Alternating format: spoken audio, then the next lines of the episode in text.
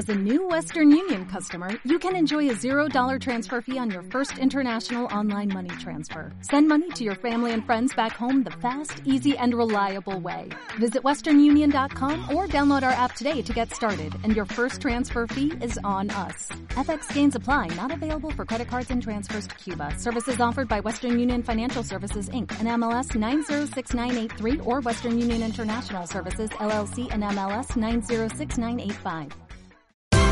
Esto es una producción de Mindalia Televisión y Mindalia Radio, audiovisuales sin ánimo de lucro de mindalia.com, para aportar conocimiento y crear conciencia. Mindalia.com, la primera red social de ayuda altruista a través del pensamiento.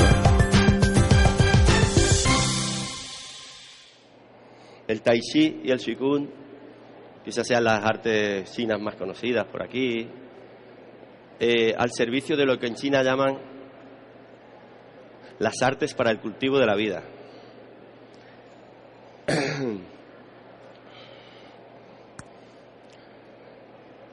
Advertimos algunas cositas antes de seguir. Los maestros chinos quizá no se vea la letra. Yo no estaba al corriente de que la pantalla no era demasiado grande y quizás desde el final no, pero yo voy a decir las cosas más importantes, ¿ok? Los maestros chinos siempre también te advierten de una cosa importantísima. Cuidado que no ocurra el chan, que no ocurra estancamiento en tu mente por acumular conocimiento. O quiere decir, no aprendas cosas de memoria, no acumules tanto. Todo lo que aprendas, pues si no se va a convertir en un problema para ti tarde o temprano. Todo lo que aprendas lo tienes que saborear, saborear, lo tienes que poner en práctica para que lo hagas tuyo. Fácil de entender, ¿no? Pues a menudo, a menudo ocurre que lo que aprendemos de Oriente lo dejamos en esto, en una enfermedad. Y aprendemos una técnica y otra técnica y una forma de esto y un ejercicio de aquello. No lo llegamos a integrar del todo y por no llegarlo a integrar del todo y pasar ya a otra cosa antes de tiempo, etcétera, etcétera, estas cosas de aquí que yo estoy advirtiendo ocurren a menudo. Nosotros somos una cultura de, digamos, de hemisferio izquierdo bastante. Y solemos racionalizar y dejar muchas cosas solo en esta parte de la mente, ¿no? Entonces, tenemos que aprender a movernos un poquito más hacia el cerebro derecho. Hay que saborear todo. Las prácticas orientales tienes que saborearlas. Eso ya sabéis, quien sepa un poquito de, etimología, que es saber y sabor, misma, misma raíz. Si no saboreas algo, no lo sabrás de verdad nunca. Nunca, es así, ¿vale? Eh, Sigo con las advertencias. Esto es lo mismo. Nos lo dicen los maestros, nos lo dicen muchísimo. No llenes tu mente de ideas, participa de lo, de lo que estás aprendiendo, etcétera, etcétera, etcétera. En chino, quizá no se vea de ahí demasiado, pero no he podido evitar poner algún carácter, porque os, os digo, la, la escritura china, además de una escritura, es un campo inmenso de, sabiduría. De hecho, son como mapas antiquísimos que tienen una información en imágenes más allá de lo que es el idioma propio. Y aquí, de hecho, vemos dos caracteres bastante importantes. Nos dicen los maestros, lo que aprendas, no lo dejes, no lo dejes en un saber. De hecho, veis aquí que el mismo carácter chino, si es, por lo menos la primera fila lo verá, se usa en otro carácter, en la parte de arriba, y se le añade una cosita. Aquí a la izquierda tengo el carácter que se pronuncia algo así como y, y a la derecha y. La pronunciación es muy parecida. El de la izquierda es el saber, pero en plan de tengo el dato, tengo el conocimiento, o sea, sé el resultado del partido, sé la hora a la que. Conocimientos, datos solamente.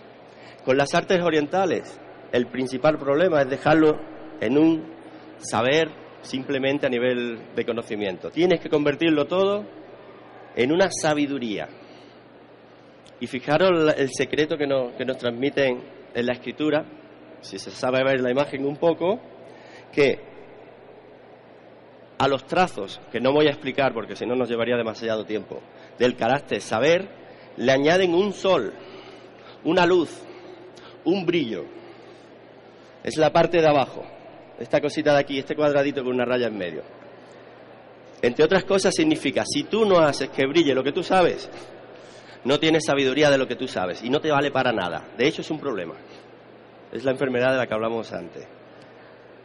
Ojo con esto porque aquí es donde nos solemos equivocar nosotros en esta parte del mundo, los occidentales. Acumulamos mucho de aquí, pero hasta que no lo hagamos de brillar, sabiduría, no llega a ser lo que los maestros buscan con, sus alumnos, digamos, seas capaz de que a través de eso que has aprendido manifiestes más allá de lo, de lo ordinario, digamos, en cierto modo.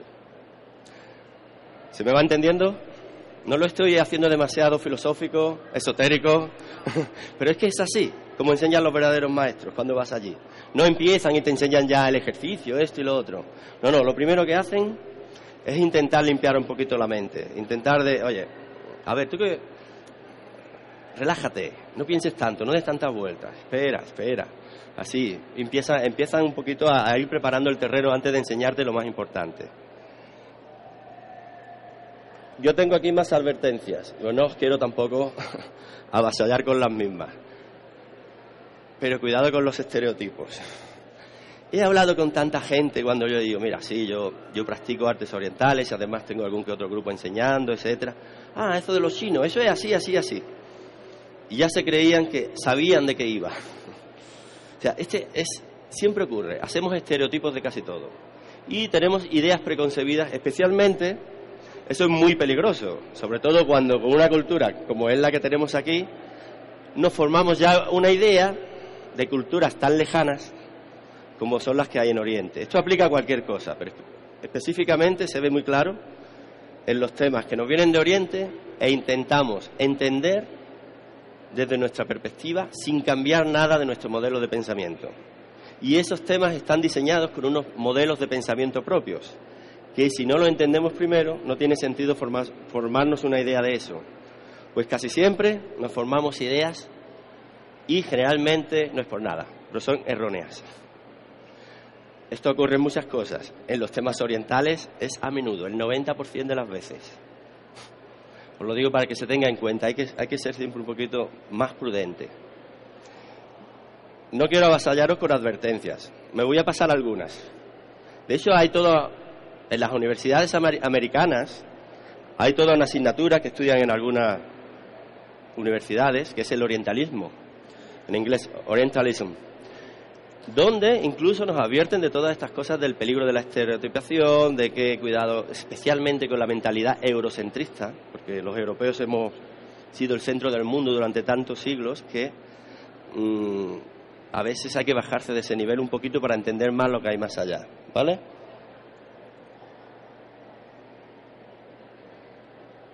hay que acercarse de una perspectiva que experimente, una posición cercana. De otro modo, no se entiende nada, nada de las artes que, son orientales, especialmente temas como el tai chi, el qigong, etcétera. Es como si miráramos con prismáticos y, y creyésemos que ya hemos estado en el sitio. No es así. Para ir al sitio hay que ir al sitio. No se puede ver solamente desde lejos. Bueno, después de estas pequeñas advertencias, que no es por rellenar tiempo, lo prometo, es que es lo más peligroso, estereotipamos tenemos ideas preconcebidas. Algunos asentáis con la cabeza, otros me están mirando como diciendo, no hombre, yo lo, veo todo bien. Siempre nos equivocamos un poquito, hay, hay que tener mucho cuidado. Son culturas muy lejanas tanto en, en sus idiomas como en sus modelos de pensamiento especialmente. Y los modelos de pensamiento nos despistan a menudo. Vamos con el tema, ¿ok? Yang Shen. En chino es algo así como alimentar la vida. ¿Y qué es la vida? la vida, cualquier cosa de la vida.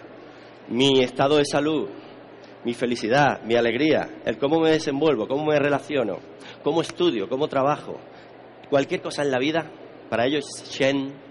De ahí que muchos términos orientales, y esto no solo ocurre en chino, ocurre en el hindú, ocurre en japonés, no son directamente traducibles. En muchos libros se traducen, pero es peligroso, porque se puede recortar bastante el significado. Este Shen de aquí Puede significar cuerpo, pero también puede significar vida en general, especialmente en el, en el ámbito de las, de las, artes orientales clásicas.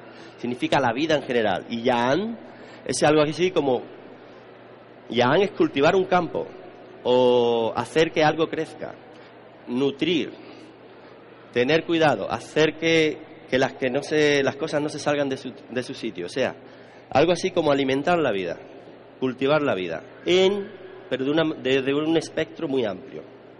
¿Vale? Como son términos, de esos no son muy conocidos aquí, la verdad sea dicha. Vamos a ir un poco más a términos que se, conocen más. Ya lo estoy diciendo, cultivo, desarrollo, cuidado individual, con una dedicación especial a lo psíquico, lo somático, etcétera, etcétera. A todo eso se le aplica la terminología Yanshen.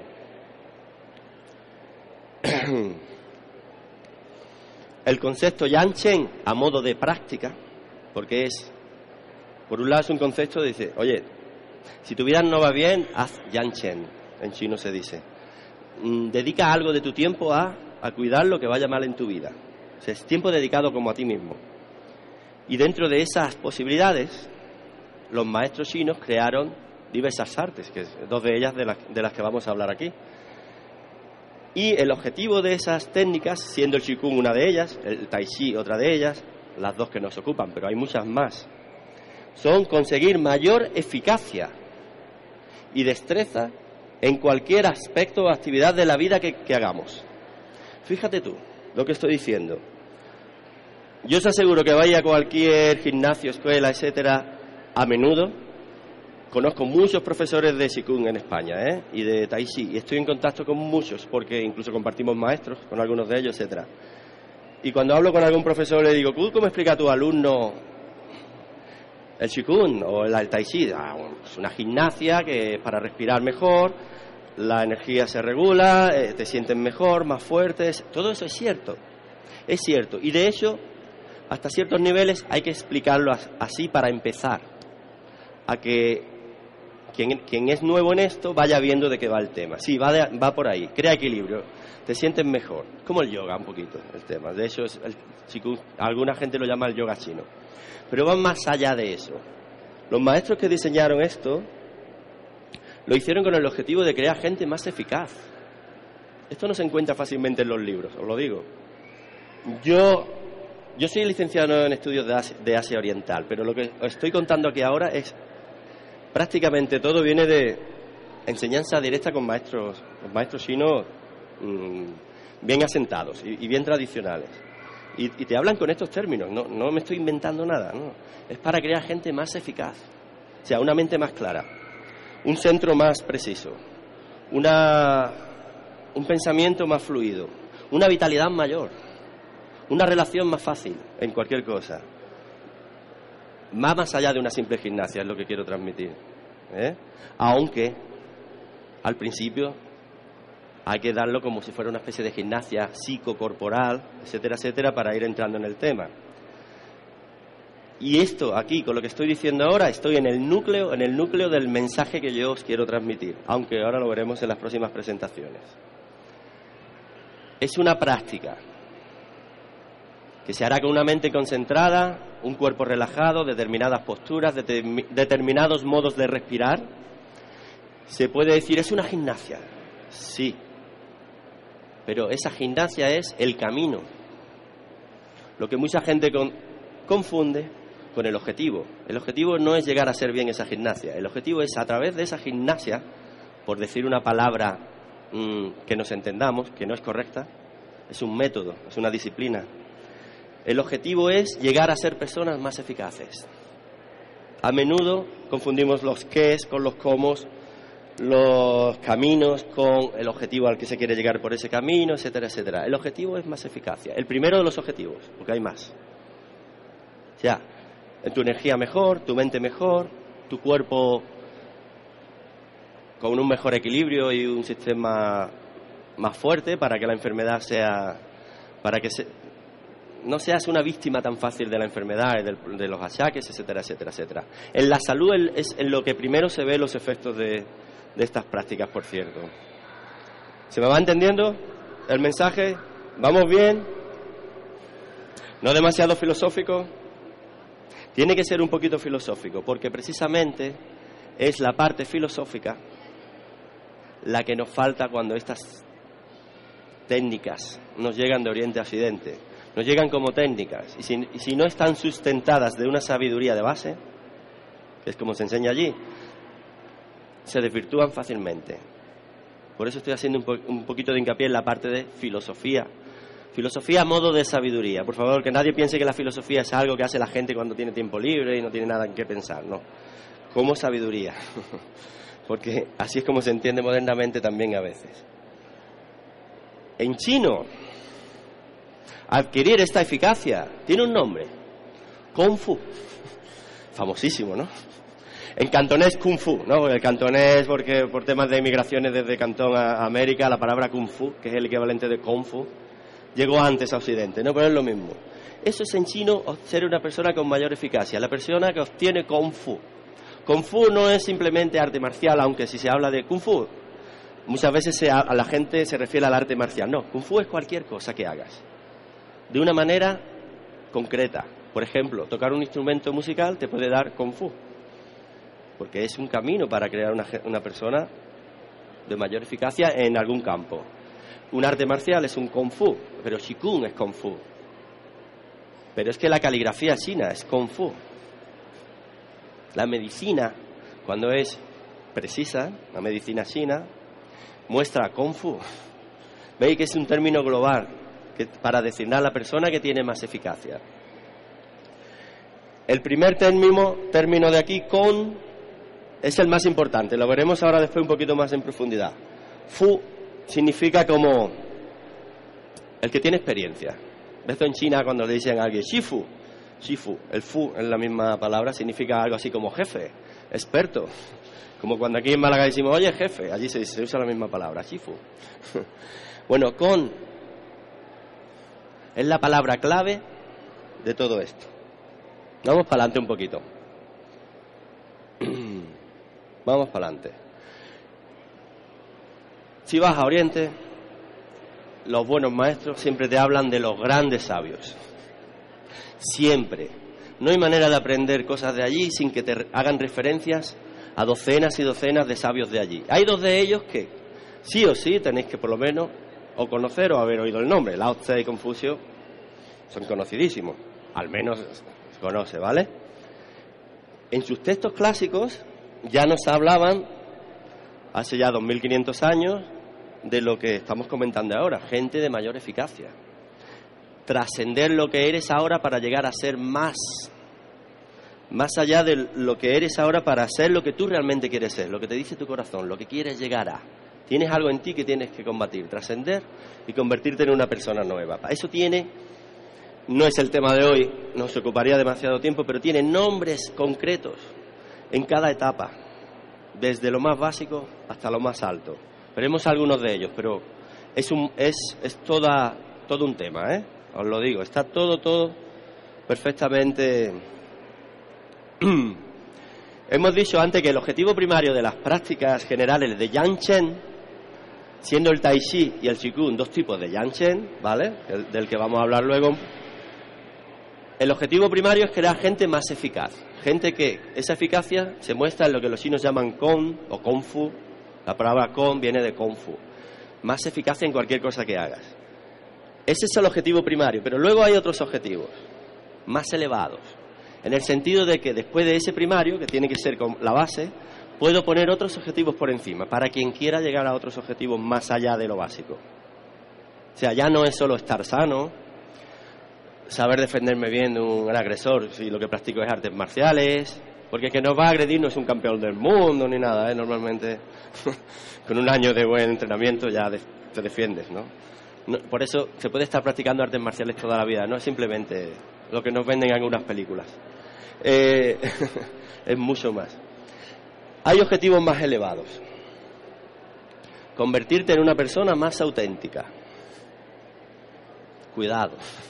Esto se puede malinterpretar o nos podemos desviar. ¿Qué significaría ser más auténtico? Se puede pensar muchas cosas y todas serían correctas. Para ellos, la persona más auténtica es la que se dirige. Confucio lo llamaba ser un yun. No se verá, no lo sé. Un yunzi. La persona que se dirige a superar sus imperfecciones la que quiere mejorar día a día, y de hecho estas prácticas son para que te dediques tiempo a mejorar. Todos tenemos algo que mejorar, disculpar que esto se me cae un poco. Todos tenemos cosas que, como dicen los de Zen, en chino, chan, es la misma palabra, pero en japonés y en chino, todos tenemos una sombra dentro de nosotros que, tenemos que reconocer para ver por qué está esa sombra y no, deja no dejamos de entrar la luz en, en, determinados aspectos. A todo esto se refieren las artes orientales. La persona más auténtica ya va más allá como de la eficiencia. Es coherente con cualquier cosa que hace. Porque piensa una cosa, la siente, la dice, la hace. Es totalmente alineado en cualquier aspecto de su vida. Entonces, muy relajada, pero muy, muy, muy eficaz. Como diría algunos maestros chinos, lanzan la flecha de una manera precisa. Lanzar la flecha significa algo así como el Tao, el camino que establezco es preciso. Y si ese es el camino, es el que sigo, ese es el que sigo, independientemente del obstáculo que indefectiblemente se presente.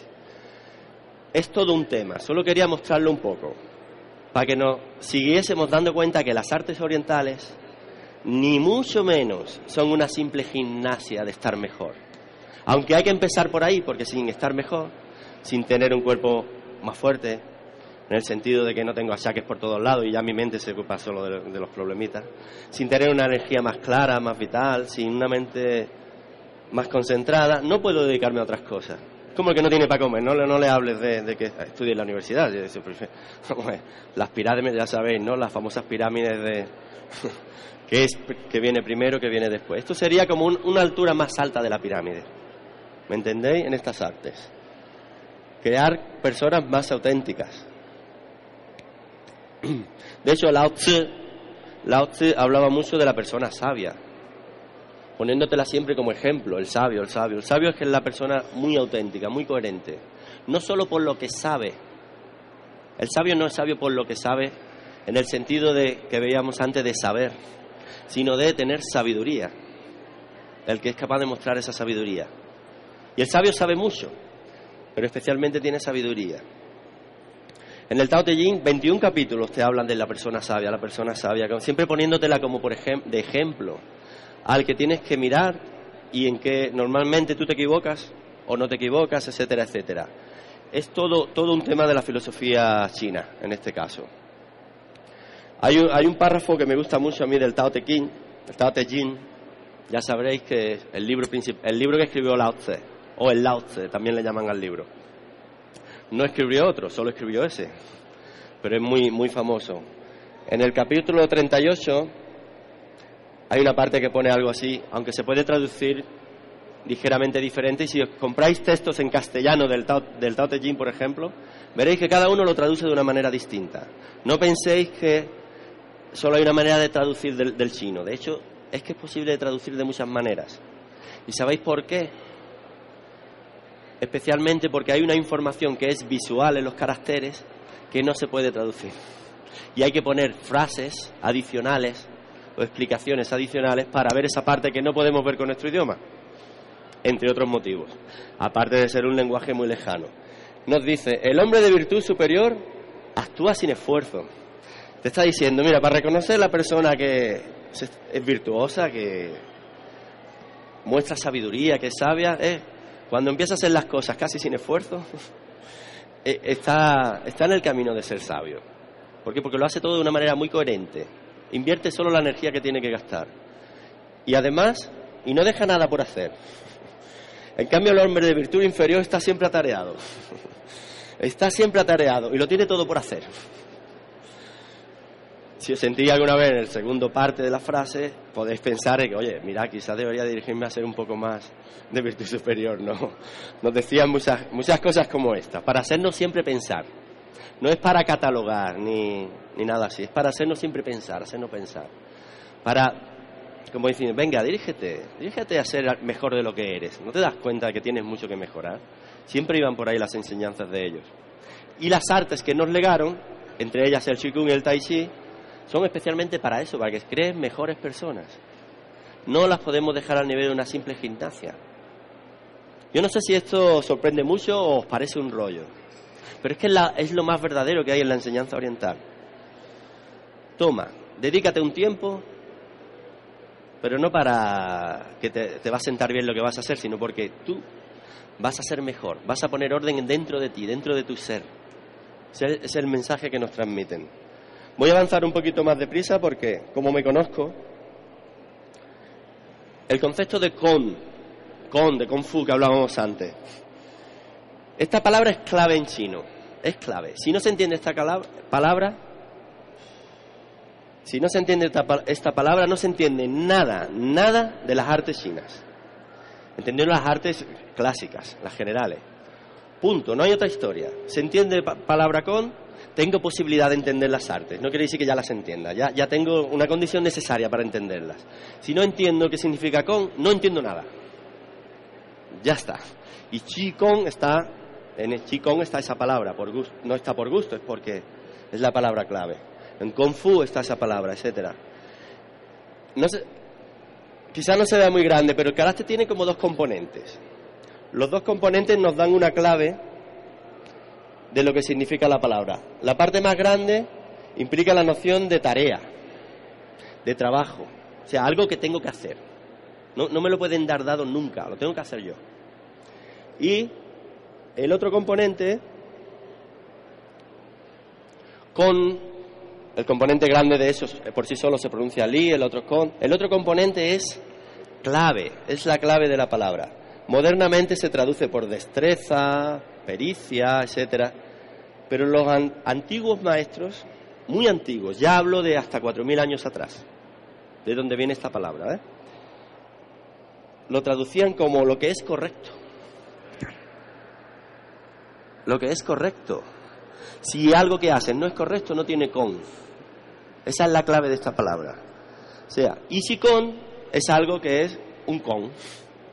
¿Veis? No lo puedo traducir, no lo puedo traducir, tengo que usar términos chinos. Para que hagas con, tienes que hacerlo de una manera correcta, si no, no lo estás haciendo. Te puede parecer que lo estás haciendo, o se parece por fuera, o lo imitas, lo coreografías, lo que tú quieras, pero tienes que atender unos principios para que ocurra lo que ellos llaman con. Tiene que ser una práctica correcta, ¿vale? De hecho, el carácter antiguo representa una regla de carpintero, ¿eh? algo que tiene que tener medida. Si no es correcto, está mal. De ahí viene esta, esta palabra. Sí. Bueno, antes de seguir, de la palabra con, yo al final había dejado un momento para preguntas, pero esto es tan importante que si alguien quiere preguntar algo ahora mismo, le invito a que lo haga sin ningún problema. Yo, repito la pregunta por el micro o, me acerco si es que no tenemos alguno. Es muy importante, es la clave de todas las artes orientales.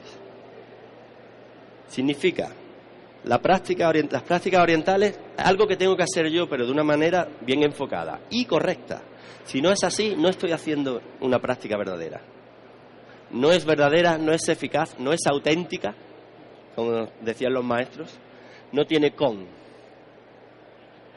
y con no solo se refiere, ya veo que no hay preguntas, o yo me explico muy bien o, vosotros lo entendéis también muy bien. con no solamente se refiere a el tipo de práctica que nos señalan que debemos de hacer para mejorar como persona, sino al resultado que, obtienes con esa práctica, al resultado también lo llaman con. Se puede decir, has acumulado mucho con. Se dice así en chino, Traducido, traduciendo el resto de palabras. Esta persona tiene con, o tiene con, fu. Tiene con fu porque muestra destreza en lo que hace. Muestra sabiduría, muestra brillo en lo que hace. Eso es con. O sea, la práctica se refleja luego en la actividad y se queda en la persona realmente. Y a eso también le llaman con. Eh, aquí hay otro concepto que es clave en China, ¿no? en las artes chinas. El concepto de chi, que todo el mundo traduce como energía, es quizá equivalente al término prana hindú, prácticamente, ¿no? En japonés lo llaman ki. En chino lo solemos escribir con ku, es la manera moderna de transliterar, pero se pronuncia algo así, algo así como chi. Eh, no es realmente energía, es como cualquier cosa que se manifieste ya es chi. Porque en nuestra mente energía es como una parte de, cualquier cosa, hay una parte energética en cualquier cosa. Para los chinos todo es chi. Incluso las funciones mentales son un tipo de, energía más sutil, pero son el chi de la mente, el chi del espíritu. El cuerpo es un chi densificado. O sea, la física cuántica más o menos cuenta lo mismo que contaban los chinos antiguos, ¿eh? que no es... Todo es energía, de distintos niveles. Por eso la palabra chi es tan como tan importante en chino. En chino cuando para preguntar qué tiempo hace fuera. Pregunta, ¿cómo está el chi del cielo? El tien chi, el chi del cielo ¿cómo está? Si está nublado, hace sol, lo que sea. Preguntan por su chi. Todo, todo es chi. Y cuando, en particular, en lo que respecta al ser humano, pues hablamos del chi del humano. El chi del ser humano es el que principalmente queremos activar, equilibrar, promover, etcétera, etcétera, con cualquiera de las prácticas de, de Yang Chen. ¿Se me oye? Porque se me está cortando el micro un poquito. ¿Se oye? Ok. Vale. Eso es chi. Cualquier función de cualquier cosa prácticamente se puede llamar chi. Por un lado, hay muchos niveles de lectura en el carácter. La parte de arriba puede significar como vapor, respiración, indicando, oye, la manera en que respires va a tener mucho que ver con cómo está tu energía, cómo está tu chi, tu ser. La parte de abajo, que también significa arroz, ¿eh? este es el carácter, la parte de abajo, significa, oye, lo que comas va a tener mucho que ver con cómo está tu energía. O sea, lo que respiras y lo que comas van a ser como componentes principales de tu energía. Este es, digamos, el nivel de lectura que cualquiera que sepa un poquito de chino es capaz de interpretar. ¿Vale? Pero el concepto de chi, si tú te vas a los maestros taoístas de alguna de las montañas de allí, te dicen, ellos te intentan siempre señalar cosas que hay en, los caracteres que están más allá de lo que ponen los diccionarios. Porque son enseñanzas que van por otro lado, van prácticamente de boca en boca. Y te dice, mira, no es por gusto que la parte de arriba de chi tenga tres rayitas. No dos, no cuatro, tres.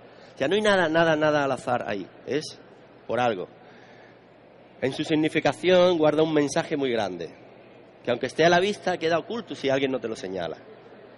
Y esto que estoy un poco desocultando aquí para este carácter, en realidad se puede hacer para un montón de, conceptos, caracteres chinos que son un mundo. La verdad que es mm, alucinante, es la palabra, hay que decirlo. Dice, oye, hay tres líneas arriba que están para recordar al practicante una cosa. ¿Qué cosa? La que vamos a ver en la siguiente diapositiva. Las tres líneas están para recordar al practicante de que siempre, siempre, siempre en tu vida y especialmente en lo que practiques, en las prácticas que son para hacerte más eficaz para la vida, tienes que tener en cuenta tres cosas. Que es como si tuvieras tres planos de existencia en uno. Tres cosas en una. ¿Eh? Es un concepto que las artes clásicas chinas han designado siempre como los tres tesoros. No se puede hablar de las artes orientales sin hablar de los tres tesoros. No se debe. Se puede, pero no se debe, porque no se entienden bien. Es un concepto clave. Los tres tesoros, San Pao, de hecho, hasta el número tres tiene las tres líneas para recordarnos que, es por algo el tema, ¿eh? viene de ahí también. Los tres tesoros chinos son como las tres cosas que tienes que, a las tres cosas que les tienes que prestar atención para que tu práctica sea auténtica, verdadera, eficiente, etcétera, etcétera, etcétera. Si no, lo voy a decir con, con otras palabras, eh, y sé que se está grabando por televisión, pero si no, la práctica se convierte en una porquería. Parece que está haciendo algo muy bonito, muy, muy de New Age, muy eh, lo que sea, podéis poner cualquier adjetivo, pero es literalmente una porquería si no se atiende estas tres cosas. Así, radicalmente. El San Pao, los tres tesoros, son estos tres.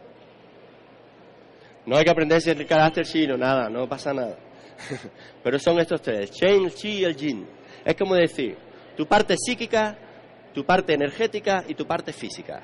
Las tres las tienes que tener en cuenta en todo momento. Es un modelo de entender el universo y de entendernos a nosotros mismos. Este modelo es ampliable. O sea, dentro de cada una de esas partes podemos ver otras subpartes, etcétera, etcétera, y se ven, de hecho, cuando se estudia, por ejemplo, medicina china, y aquí hay terapeutas sentados, cualquiera de esas partes distinguimos tipos de Shen, tipos de Shi, etcétera, etcétera. Para, para concretar más. Pero a grosso modo, estas son las tres partes grandes que hay que considerar siempre. Es como decir, voy a conducir, tengo que tener en cuenta el volante sí o sí, los pedales sí o sí y la palanca de cambio. Si me olvido uno de los tres, no conduzco el coche. O pego un porrazo. O no me muevo del sitio, creo que estoy conduciendo, que es lo que a veces ocurre con estas prácticas. Mm, es así. Entonces, sí está en medio porque realmente es lo que une, lo que cohesiona todo, es la, la energía. De ahí sí con el trabajo correcto con tu energía. Pero en realidad cuando se hace Shikun se trabaja con los tres, con los tres factores, no solo es con la energía. Qigong es una palabra moderna, tan moderna que es del siglo XX para acá.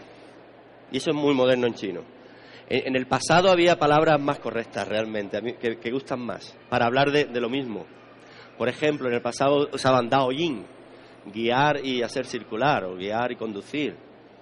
Hubo un, tiempo en que usaron el término la gran medicina, Tallao, para referirse al Qigong en medicina china hay estados de la enfermedad donde los buenos médicos chinos te dicen mm, ya ni fitoterapia, ni acupuntura, ni nada de eso. Aquí el practicante o practica, eh, mejor dicho, el enfermo o practica Qigong, o, o sea, se dedica un tiempo a hacer algo por sí mismo y a ponerse orden en sí mismo, que si no, ya no se puede hacer nada. Punto. Y en China, lo, Aquí hay personas sentadas que lo pueden corroborar. Yo le preguntaba a, alguna ocasión a varios médicos, oye, ¿cuál es la, parte de la medicina china más, más, potente? Dice, la más difícil de aplicar, el Qigong. ¿Por qué? Porque no te la puedo dar de fuera, la tienes que hacer tú. Yo te puedo dar una fitoterapia, te puedo poner una aguja, te puedo dar un masaje, te puedo decir come la dieta distinta, etcétera. Pero poner a una persona a que se dedique un tiempo con, con unos patrones correctos no es fácil. No es fácil. Allí en China no es fácil, aquí menos. Lo cual no significa que no merezca muchísimo la pena, merece mucho la pena. Cinco minutos de Qigong al día, os lo digo, os lo digo, cinco solo. Que se puede practicar mucho más. Yo con cinco minutos no tengo ni para empezar. Cinco minutos ya se nota que ese día es distinto. Aquí hay personas que están asentando que son practicantes. Cinco minutos ya ese día es distinto. Te vuelve más eficiente, estás distinto, tu energía es distinta y tu mente es distinta. Así de, agradecido es el tema. Pero obviamente eso sería quedarnos al nivel de mejorarnos un poquito. Quien quiera llegar a más se tiene que practicar más. Los tres tesoros son la clave de cualquier arte oriental. Cuando, por ejemplo, el maestro de espada te dice que tu mente, y la mente se sitúa aquí, a nivel psíquico, a nivel espíritu, sea la que guíe tu espada, se sitúa a nivel físico, es casi lo mismo que cuando el maestro de, caligrafía te dice que tu pincel sea guiado por tu mente, que no se mueva de cualquier manera. Tienes que tener una mente concentrada. O sea, con una conciencia ordinaria no vale. Tiene que ser más allá del ordinario, que es lo que realmente se busca en todo momento aquí. Más allá del ordinario. Para ordinarieces ya tenemos muchas cosas. Aquí es lo que eh, Confucio llamaba decía que había que convertirse en un Chenren, era, era lo, a lo que tenía que tender una persona, una persona más verdadera. Es el equivalente griego de la persona virtuosa. O el, cualquier cultura tenía palabras para eso, ser, ser mejor persona. Y lo contrario de un Chenren, de una persona más verdadera, Confucio lo llamó un Xiaoren, una persona pequeña. Yo, y, y eso es pequeña en el sentido de persona que no tiene ningún interés, ningún interés por mejorarse como persona o de ir más allá de lo que es. Vosotros que sois mucho de Málaga, la palabra merdellón la conocéis.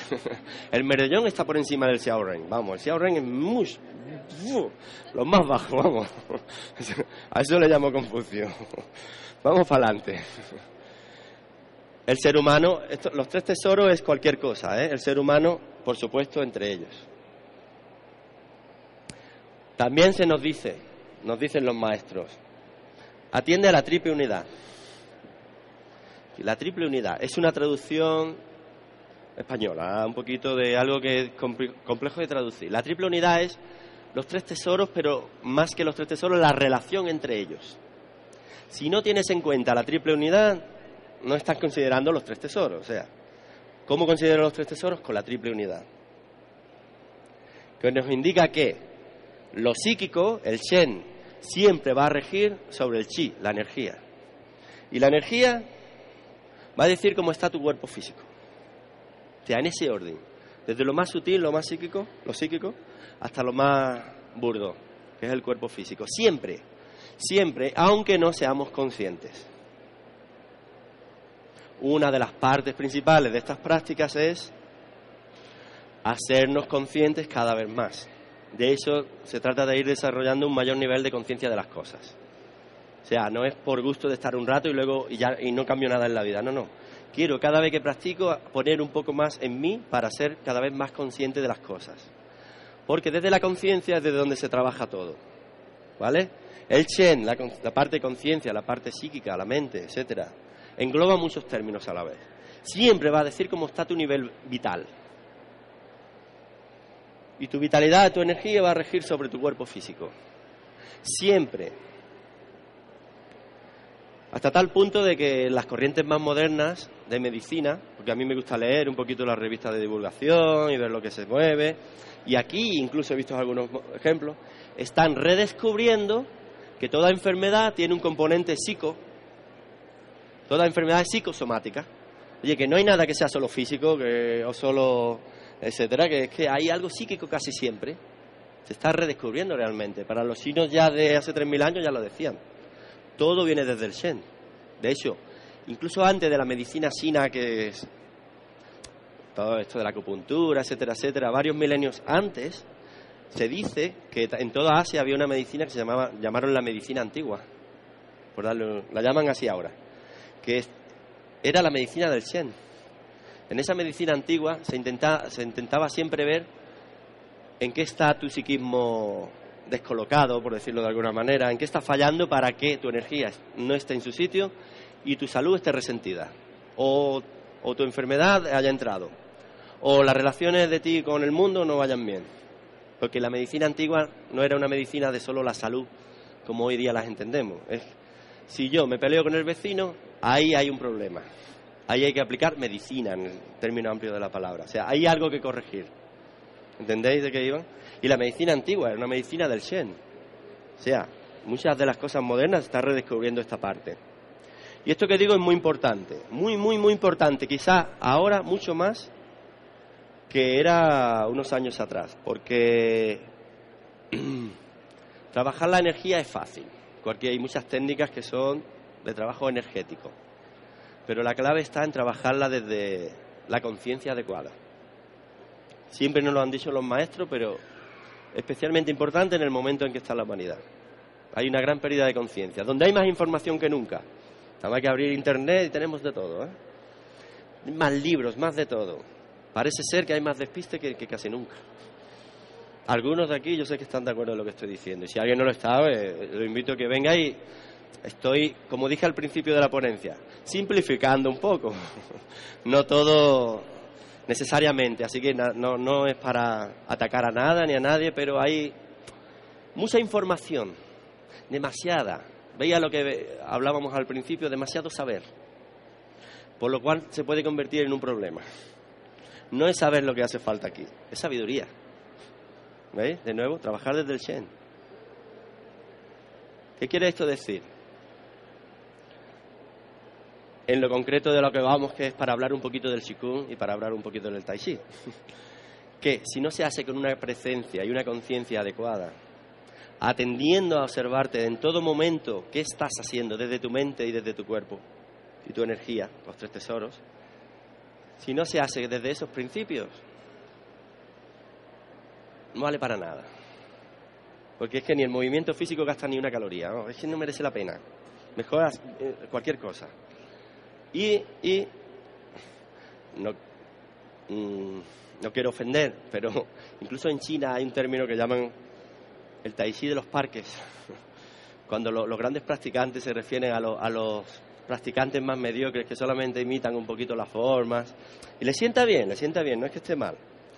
Eh, pero no se meten más allá de eso. O sea, no, no están dedicando la práctica para convertirse en personas más auténticas, solamente para relajarse un poco o para o moverme, ¿no? Y tal y cual. A ese tipo de practicantes lo llaman allí algunos los, los practicantes de los parques. O sea, es despectivo. Lo cual no significa que en los parques no haya practicantes buenos también, pero es una manera de hablar, ¿me entendéis, no?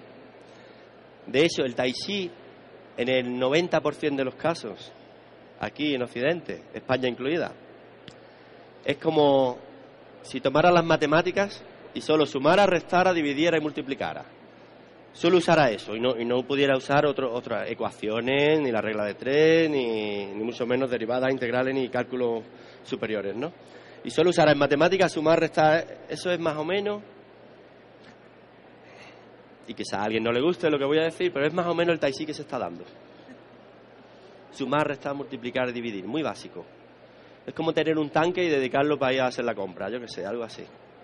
Disculpar, ¿eh? Disculpar, pero es que es así. ¿Y todo por qué? Porque cuando no atendemos las enseñanzas de los maestros, su filosofía, su sabiduría de base, convertimos lo que viene de Oriente en cuatro técnicas que no valen casi para nada. No, le no estamos haciendo un favor cuando son cosas muy, muy, muy potentes.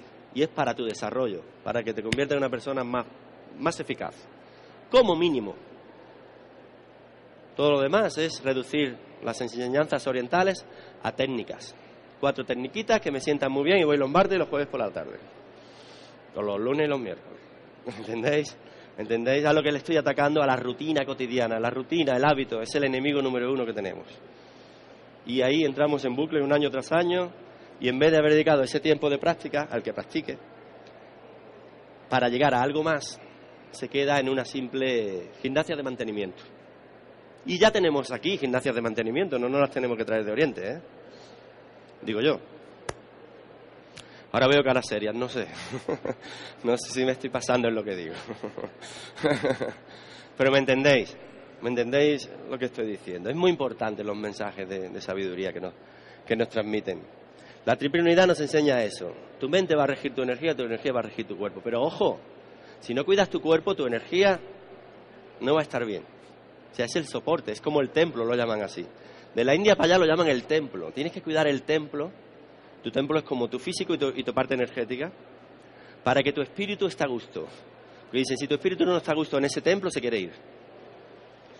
Eh, y cualquiera que sepa un poquito de medicina, de medicina natural o oriental en general, sabe que separación de espíritu y materia es igual a muerte. Para que tu espíritu no se quiera ir, tiene que tener un buen templo, un sitio donde se sienta a gusto. Y la parte principal es el cuerpo y la energía que hay en ese cuerpo. Si tú ya por algún motivo no te sientes a gusto contigo mismo, en realidad el que no se está sintiendo a gusto ahí es tu Shen, tu parte psíquica, tu parte espiritual. En Oriente se puede decir tu espíritu sin ningún problema. Aquí quizá haya que decir tu psiquismo. Mm, porque digamos que demuéstrame que hay espíritu. Hay alguna gente entra en esa dinámica, a mí me ha ocurrido. Me da igual, usar el término que queráis. La parte mental, la psíquica. Realmente es el espíritu. Que esté a gusto. Si no está a gusto, se quiere ir. ¿Entendéis? O sea que la triple unidad va en los tres sentidos. No solamente de lo psíquico a lo energético, a lo físico. Lo físico va a ser el soporte de lo energético y lo energético va a hacer que se sienta nutrido lo psíquico, en los tres sentidos. De hecho, las prácticas orientales trabajan en los dos sentidos, hacia arriba y hacia abajo. Como cualquier cosa que hay en este plano manifestado, siempre hay un yin y un yang. Y no quiero hablar de yin y yang, sino entramos en un tema que requiere mucho tiempo. Pero siempre, siempre hay. Si hay una parte hacia abajo, hay una hacia arriba. Si hay una derecha, hay una izquierda. Si hay un delante, hay un detrás. Siempre es así un mundo polar, como llaman allí. Eh, ya lo he dicho antes, lo que buscamos con las prácticas de Janssen es el, equilibrio interno de estos tres niveles de existencia. Y ahora, como guía al practicante, y esta quizás sea la otra parte clave del, tema, como guía al practicante, si tú le dices al, Imagínate que estás conversando con un maestro oriental. Vale, ya me has dicho que tengo que cuidar mis tres tesoros, que son como tres niveles de mi existencia. Que tengo que tener una buena relación entre ellos. Y bla, y bla, bla. Y ahora, pero dame una pista para, para que yo haga eso, ¿no? Mientras practico. y te dan la primera, la primera gran pista o la primera gran instrucción. Aunque luego se varía, ¿eh? os lo digo, a otros niveles cambia. Pero la primera, las tres puertas de entrada para desarrollarte en las artes orientales son, atendiendo a los tres tesoros, son, creo que se ha aumentado esto más de la cuenta. Aquí. En tu práctica tienes que regular tu postura. En tu práctica tienes que regular tu respiración y en tu práctica tienes que regular el enfoque, tu mente. ¿A dónde estás atendiendo? O sea, ¿a qué le presto atención? Esas tres cosas son la puerta de entrada al mundo del Qigong, al mundo de las artes marciales, al, Tai Chi. Tai Chi es como si fuera una mezcla entre arte marcial y Qigong. De hecho, todo es Qigong, pero luego sobre esa base se montan muchas cosas. El Tai Chi es un Qigong que además es arte marcial y además tiene unos aspectos meditativos muy grandes. La caligrafía, la medicina tradicional china, la astrología, el I Ching, un montón de artes orientales se sustentan sobre los tres tesoros. Y las artes que son prácticas, tipo Qigong, tipo artes marciales, etcétera, se fundamentan en los mismos procesos. Y en los tres casos te dicen, tienes que atender a tu postura para regular tu cuerpo. Es como la puerta de entrada de, atender, de llegar a ese tesoro que era el, cuerpo físico. Y luego te dice, tienes que trabajar sobre tu respiración para empezar a conectar con tu energía. O sea, la respiración es el acceso al chi en nuestro cuerpo. Y tienes que prestar mucha atención a donde estás poniendo tu mente. Porque la mente es el acceso al Chen, lo que lo regula todo. El tesoro más importante de los tres. Esa es la clave. Con estas tres cosas, bien hechas, o dedicándome a hacerla lo mejor posible, estoy haciendo una adecuada práctica de cualquiera de las artes orientales que sean psicocorporales. ¿Vale? Porque también hay artes que son reflexivas y prácticamente es todo Shen. Pero las que muevo el cuerpo, digamos, por decirlo de una manera entendernos aquí, estas tres cositas son las que hay, a las que hay que prestar atención. Y si falta alguna de las tres, ya no estoy practicando bien, ya no estoy atendiendo a los tres tesoros. ¿Veis que fácil en cierto modo?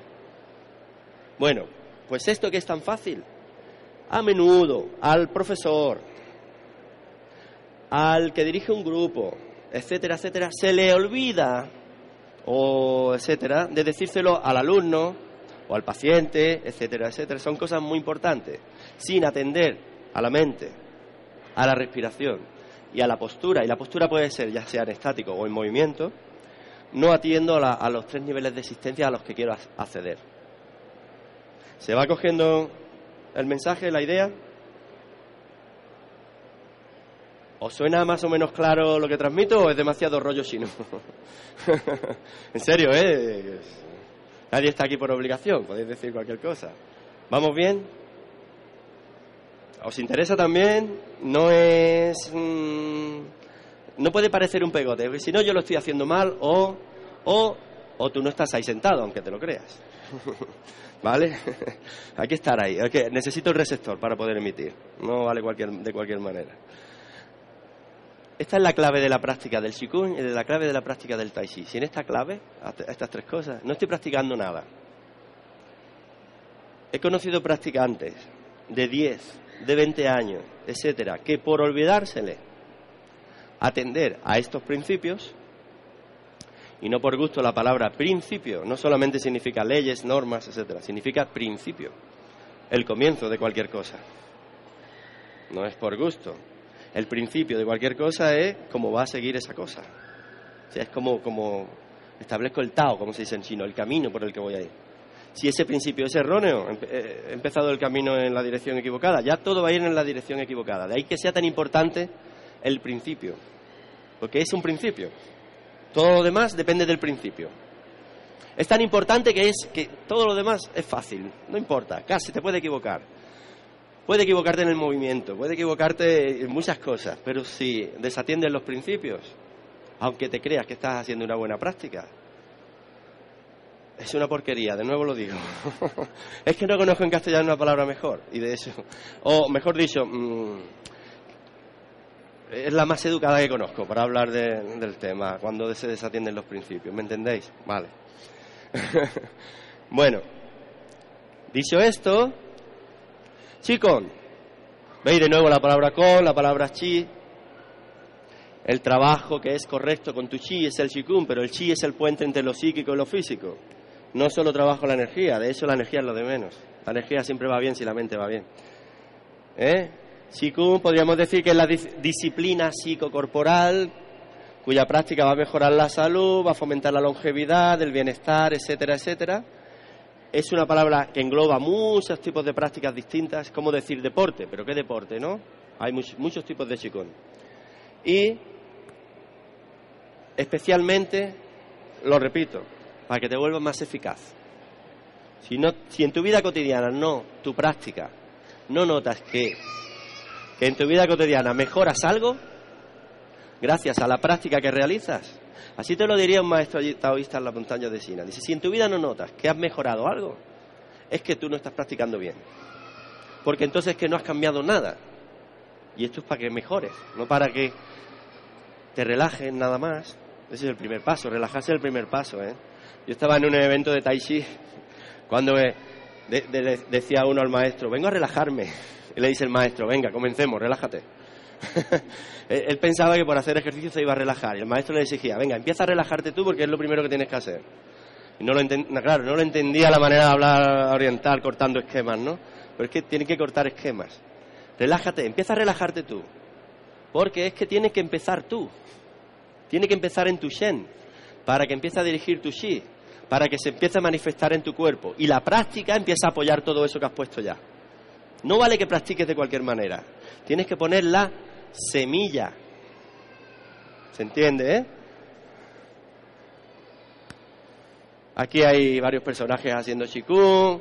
Incluso las meditaciones sinas son un tipo de chikung. Realmente las meditaciones taoístas se hacen con, lo que comúnmente se conocen como mudras y mantras y tal. Tienen nombres en chino, pero no son conocidos. Y se van haciendo en movimiento, atendiendo a distintos órganos, distintas zonas del cuerpo. Son chulísimas. Eh, esta persona soy yo.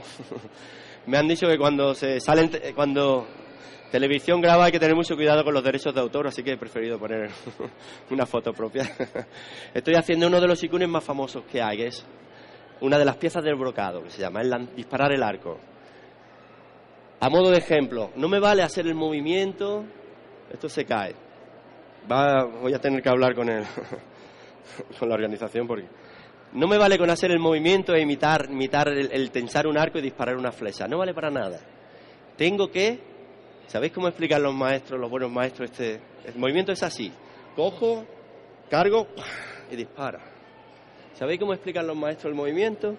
Que le llaman el movimiento de tensar el arco y disparar al, halcón.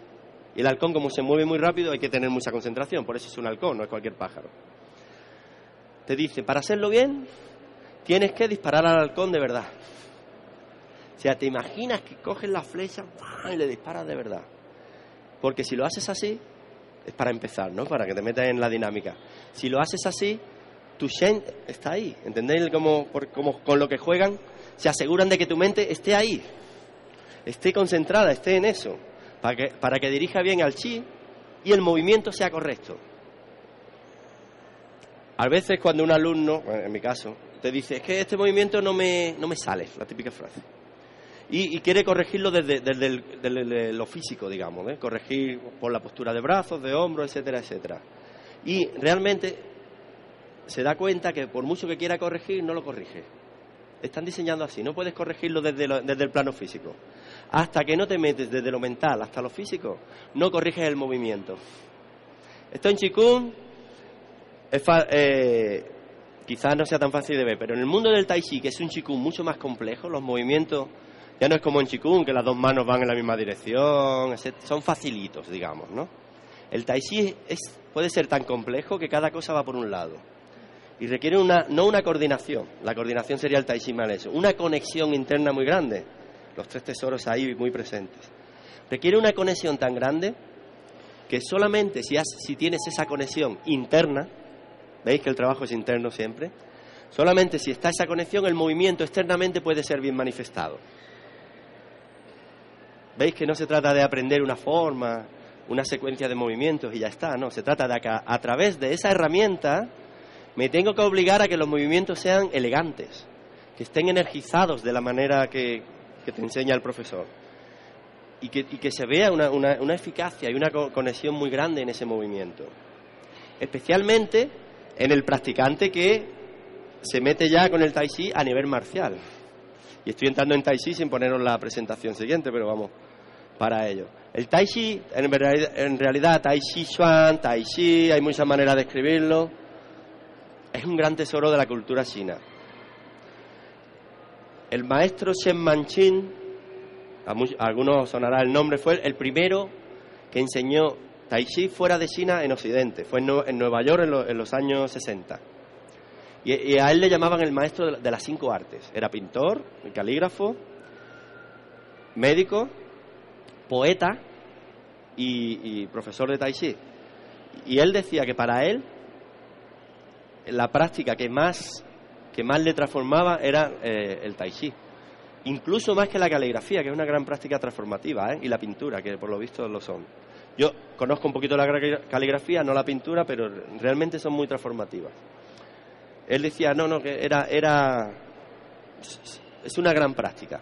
Y se Manchilla, en esa época, en los años 60, pero se nos olvidó desde entonces, veis que los principios son clave, ya decía, y está en sus libros traducidos, está en sus libros, el tai chi bien hecho es muy eficaz, el tai chi mal hecho no vale para nada.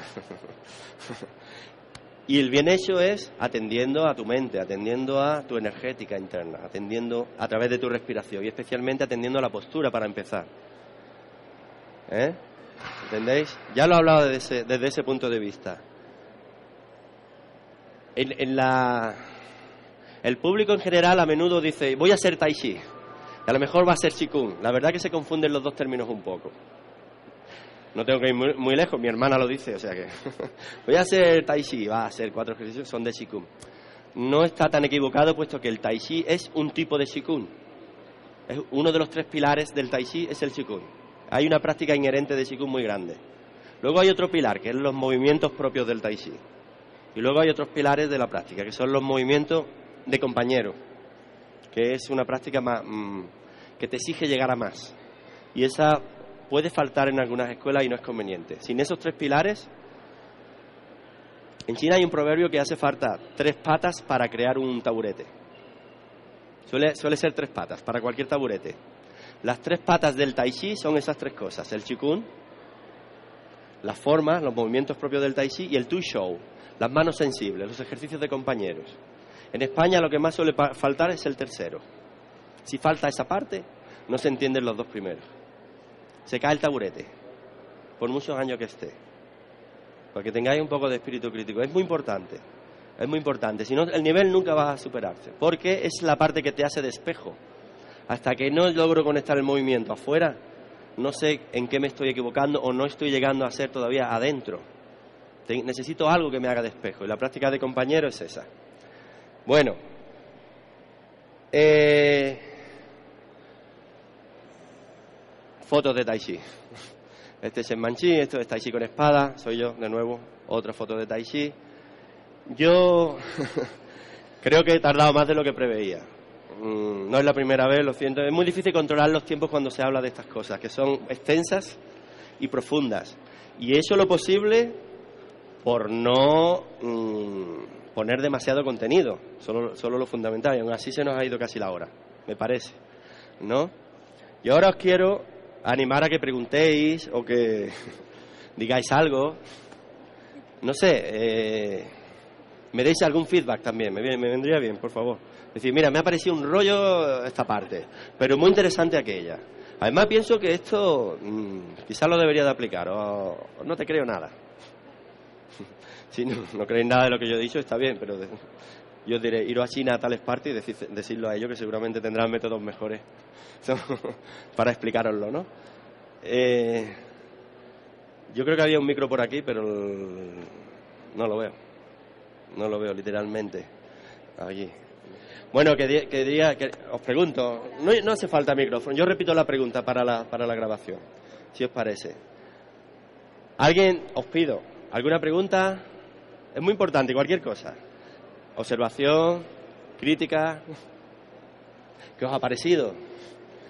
¿Está bien? ¿Ha sido interesante? Es lo primero que quiero preguntar. Porque si no, yo lo he hecho mal. Porque el, tema es muy interesante. El tema lo es. Otra cosa es como yo lo haga. No, tampoco soy, tengo demasiada experiencia en, hacer conferencias ni nada. Yo tengo experiencia en, dirigir grupos, en dar clases.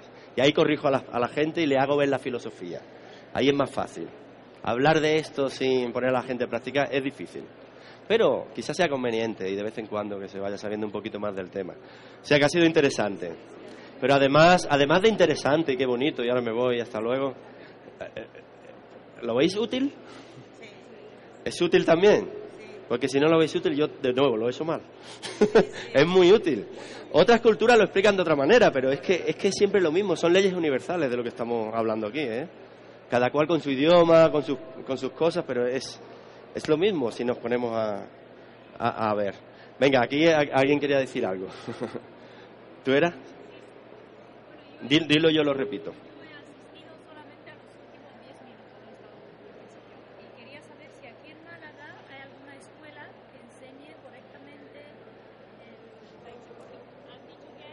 Sí. Sí. E, ella pregunta, bueno, hay que practicar de manera correcta. ¿Dónde puedo ir? vale. Bueno, no me queda, no puedo darte más respuesta que primero agradecer a Herboristería Natura, que es la organización que ha puesto su tiempo para aquello de esta charla. Y en eso están aquí un poquito más para allá. Y yo he dado clases allí. Y sigo dando clases. De hecho, hago talleres intensivos de un sábado entero cada mes. Por lo menos llevamos así unos meses. Y así seguirá haciendo. Y seguramente se monte una formación más, mm, más periódica, de cada semana.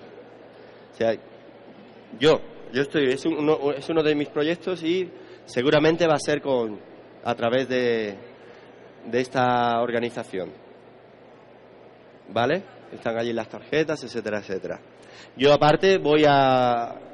Mm, hablo un poquito de mí. Hasta hace unos años viajaba demasiado y por temas de, de trabajo eh, no estaba suficientemente tiempo en Málaga como para dedicarme a tener grupos numerosos y de una forma suficientemente periódica.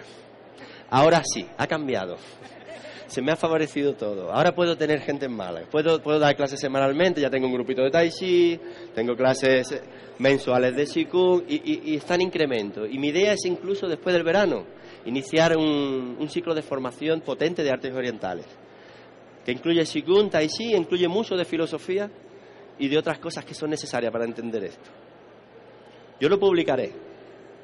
Lo más que os puedo decir es que si ahora yo saco mi papel y me dejáis vuestro correo, os, os prometo que os meto en lista de correo y cuando os llegue yo os informaré de cualquier cosa y cuando os llegue como mucho que perdáis un segundo en borrarlo. Espero que no sea molestia, pero yo os informo por si alguien quiere.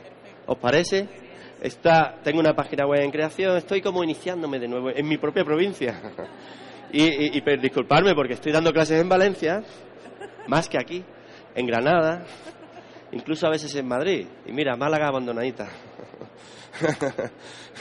Esperemos que no sea por mucho tiempo. De hecho, es, también mi proyecto crear, crear más, más dinámicas de, enseñanza y de, práctica común eh, aquí. Me podré equivocar en lo que haga, me podré equivocar, pero como ya me equivoqué en el principio de mi recorrido con esto que os he señalado de cuidado con no equivocarse de eso, digamos que las primeras escuelas que fui, vamos, no habían visto un maestro chino en su vida. Decían Qigong. Ya sabéis que Xi en chino lo estamos transcribiendo con una Q. Y cuando una persona te dice, yo hago Qigong, yo no hago Qigong, ya empiezas a sospechar un poco. Eh, no quiero, no voy a criticar nada, pero yo me inicié en eh, los primeros años estaba despistado. Creí que estaba, digamos, recibiendo lo, lo, auténtico. y estaba, vamos, era New Age, pura y dura, era, era, era, era, era una porquería. Aunque aparecía bonito disculpar mi vocabulario un poco, eh, es que es así, literalmente, no puedo decirlo más claro. Luego me dio por irme, digo, yo voy a, me, gustaba mucho viajar, digo, yo me, voy a ver a conocer a algún maestro, mi primer maestro es de Taiwán, Yang Yuimin, el que me fundó las bases más fuertes, aquí hay personas que lo conocen. luego tuve otros varios y tal, y yo digo, bueno, es que no tiene nada que ver con lo primero que yo había empezado a aprender, lo que estoy aprendiendo ahora. Quiere decir que algo falla. Ahí fue donde empecé a darme cuenta de que en general, y no ocurre solo en el chikun, lo he visto y lo he hablado con amigos que tengo que son instructores de yoga y de otras artes orientales, en general nos llegan las cosas de allí a veces un poquito adulteradas. Eso ocurre cuando lo que es un método lo convertimos en una serie de técnicas. Ay, qué bonito, para relajarme está mejor, ya está, hasta luego, hasta el próximo día. No, no tiene nada que ver, son métodos de crecimiento, puro, métodos de cultivo interior, cultivo de la vida.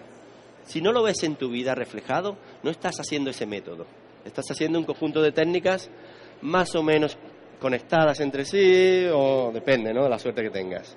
Es así. Como yo pasé por ahí, fue parte de mi aprendizaje y lo tengo que compartir. Y ahora, no quiere decir que ahora no me equivoque en cosas.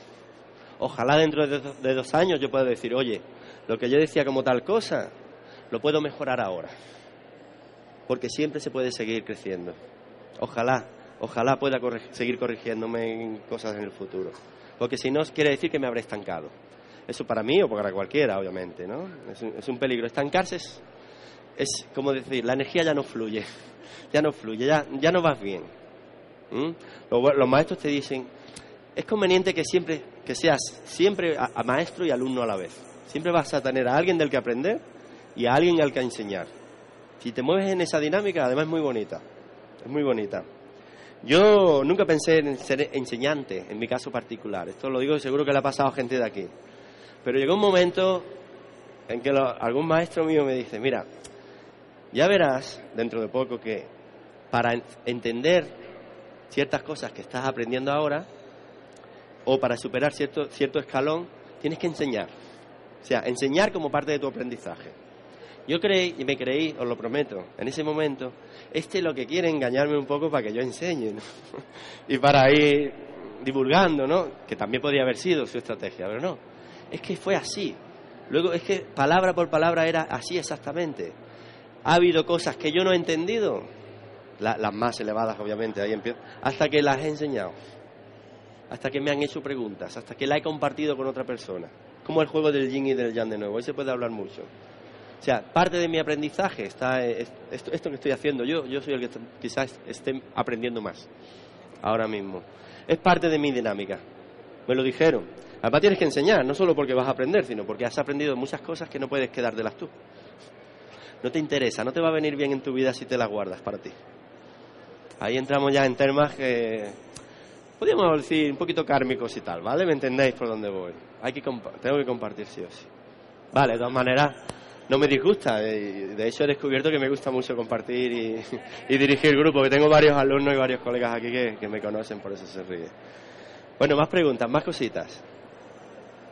Yo, yo tenía pensado Incluso, si queréis, y ya sé que me he comido el descanso, me he comido el alto, estoy juntando como los dos intervalos que yo tenía, un poco y tal. Si queréis, aunque quizás os veo un poco cansadillos y tal, si queréis, incluso apartamos las sillas entre todos y hacemos alguna cosita, sin agobiaros, sin veros forzados. Solo si sois valientes y queréis ir un poquito más allá ¿eh? de lo que y probar algún ejercicio o algo así. ¿Cómo lo veis? ¿Eh? Mientras movemos la silla despejamos un poquito la mente y tal y hacemos dos o tres cositas. ¿Os parece? ¿Os atrevéis? Son tan fáciles.